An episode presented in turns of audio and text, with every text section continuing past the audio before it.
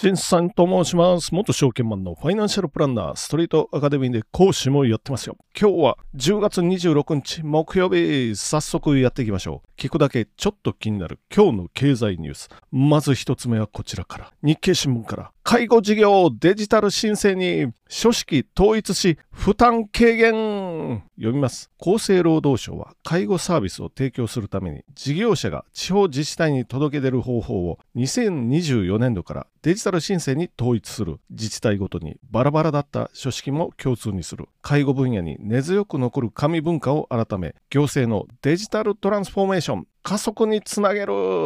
ということで。っていうか、今までバラバラだったのねっていう感じですけどね。あ、そうですか。これは来年の4月に介護保険法の改正省令を施行ということで、まあ一部自治体で電子書籍のシステム利用を順次も始まってますけど、まだできてないところもありますよっていうことで、まあ現場は紙なのかな。知り合いがね、あ僕のですよ、知り合いがまあ某関西のところで介護事業をやってましてあこれは数年前に聞いたお話なんですけどねその人がいや介護事業をやろうとしてあの新規事業としてねやろうとして申請に行ったけど ISDN 引いてくださいねって 言われたって 言ってたんでまあその当時でも数年前でも ISDN どこにあんのっていうお話。皆さんご存知ですかね ISDN っていうのは。まあインターネットは昔はあれ電話回線でした。夜の11時から。テレホタイムになってみんな11時になったらつないでみたいな。その11時以前以前というか前の時間帯は3分10円だったんですけど夜の11時テレホタイムになったら5分10円ですよ。電話回線のめちゃめちゃ遅い回線につないで1枚画像を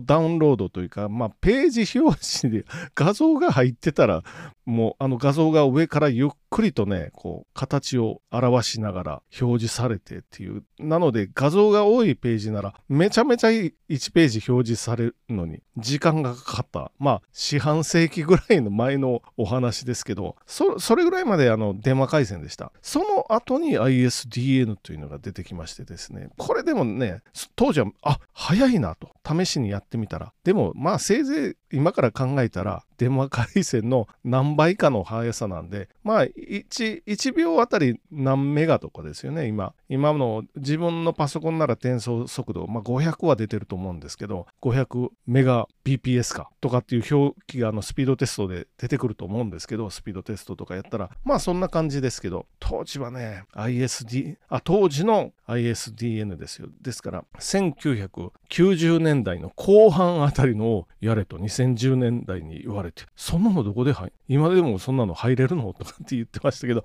いや NTT に聞いたらあったでというお話でそういう古い業界がまあやっとですよ。これでも僕が思ったのは逆の意味でちょっと驚いたのは今更そんなこと言ってんのっていうので驚いたんですけどもう電子にして申請させてで今や AI である程度のところまでは判断したらいいんじゃないっていう感じですよね。これ役所がね、やっぱり権限を手放したいんか、あ、手放したくないのかなと、勘ぐりたくなりますよね。もう AI で即申請で、まあ申請して、まあこれは最初の書類審査ぐらいはもう AI で全部やって、そっから次に人間の手に入った方がいいんじゃないっていう、そういう感じですね。早くもなるし、人も入れませんよっていうことで、役所人いてっていうお話ですけど、役所でもまあ正社員というか正式な公務員の人ならまだいいですけど、パート待遇とかめちゃめちゃ給料安いんですよ、役所の人たちは。安い給料で一生懸命働いていってもらってるんですけど、それなら今人件費が高い給料を出してでも来てくださいっていうような業界も出てきましたよね。飲食なんて人が集まらないので、そういうところにもそう、そ、役所で安い給料で働いてるぐらいなら、そちらの方に行った方がお互いにハッピーということで、どんどんデジタル化して、まあ、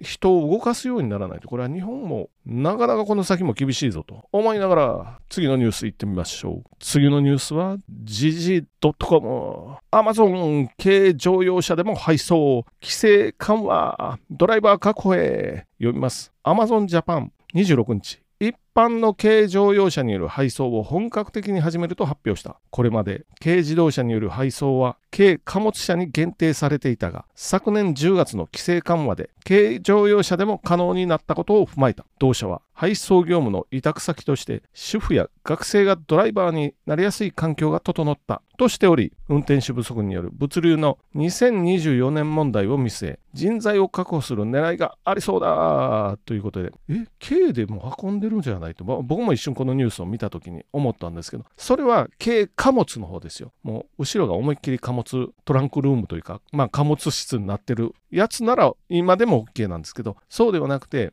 例えば4人乗りで4人乗れるような軽自動車ありますよね、乗用車。これでも OK ですよっていうことで、まあそれぐらい人が足りないということになってきてますよ。アマゾンというと、まあ日本の物流というか通販、EC では一番ナンバーワンサイトなので、ここからまあ動きが上がってきて、いろいろやっていかないといけないですよね。まずは宅配ボックス。宅配ボックス、例えばあるマンションだと、これも取り合いらしいので、宅配ボックスの取り合い。ということは朝一にそういうのが置いてあるマンションにドライバーさんたちわーっと各社のドライバーさんが行って、まずポンポンポンポン荷物を入れていきますよ。で、ここを終わりっていうことで。それでも足りないっていうことですよね。まあでも我々これ便利なのが、いつから始まったかな？あの、置き配。アマゾンの置き配。これは便利かな。今、例えばね、この収録してますよね。ここにピンポンと来られれると、えー、って思うわけですよ。あるいはテレビ会議とかしてると、まあ出れない時もあるんですよ。そこをそ敷地内とかに置いといてくれると、こちらも楽ですよね。特に女性とかの場合、例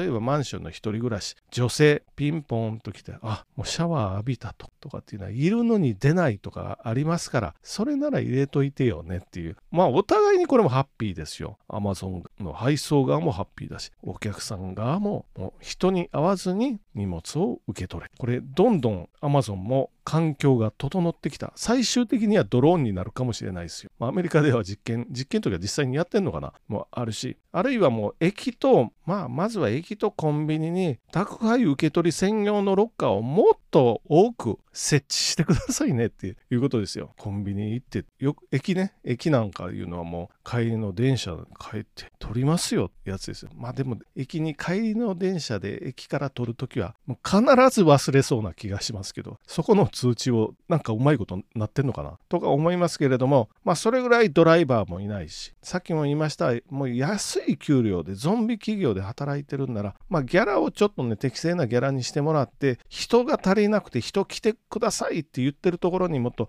動かしていったら日本の将来は明るくなるんじゃないかなと。いうことで次のニュースに行ってみましょう。最後のニュースは株と為替同時に言っときましょう。円1ドル150円台前半に下落。米金利上昇で年初来安値。読みます。25日のニューヨーク外国為替市場で円相場が1ドル一時150円台前半にまで円安ドル高が進んだ10月初旬につけた直近安値の150円16銭を下回り年初来安値を更新したということでまあこれはまあさっきも さっきもっていうかよく言ってるもん。日銀がかたくなに緩和を修正しない。これは何か理由はありますよ。まあ国債を要するに大量に抱えてしまってるんで評価損が発生してくる。あるいはもう下手すると債務超過になってくる。もう一つ株のニュースは、米テック生成 AI で明暗収益化のスピードでさ、マイクロソフト株価5%高、アルファベット、アルファベットっていうのは Google のことですよ。7%安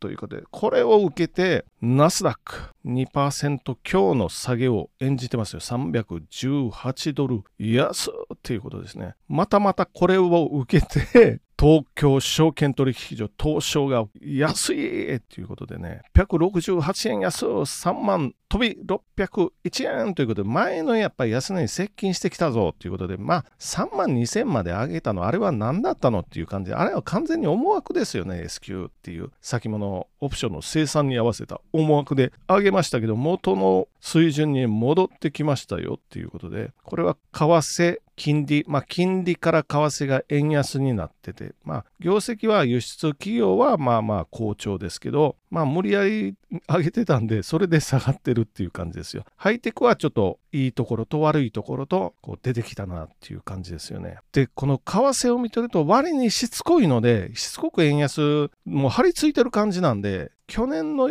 安値ですね、円でいうところの安値、突破すると155ぐらいまで走りそうな感じがするけど、でも日銀が力をわずか出すかどうかですよ。これ長期金利はもう2%ぐらいにならないと、まあ、元の水準には戻っていかないと思うんで、でもそれってやりたくない。また政府が別のことをやってるんで、別のことっていうのは物価が上がってるのに減税とかね、補助金とかやってるんで、これは本当はちょっとやったらあんまり好ましくない。ただし、今回の物価高はコストプッシュ型なんで、まあ多少はしょうがないけど、本当はここは金利を上げないといけないんですけど、かたくなに金利を上げていかないということになっておりますんで、まあどうなるかなっていうことですよね。まあこのままね、円安と物価高続くと、さすがに政権危ないんじゃないというか、まあ年内に開催したいみたいなこと言ってますけど、まあそれかなり議席減らしますせという気はしますけど、でも立憲とか共産はまあないかなっていうふうに思って、じゃあどこが伸ばすのってなったら、中道政党かな、維新とか、どこだ、あと国民民主とか、若干増やして自民は大きく減らす。共産と立憲はやや増えるか変わらないかぐらいなような、あ、今やればね、今やれば思いますよ。まあこの、やっぱり物価高っていうのはね、みんなに共通してダメージくるので、本当は金利上げる以外に今のこの日本はないけど、金利を上げたら上げたってまた住宅ローンとかの人ですよね。あと法人で借り入れ多い法人とかにダメージくるので、みんながみんなハッピーはないですけど、まあどうなるかということで、お便りが来てるので読んでみましょう。お便りというかメッセージが飛んできてるので、今回非課税世帯に7万円、10万円給付ってニュース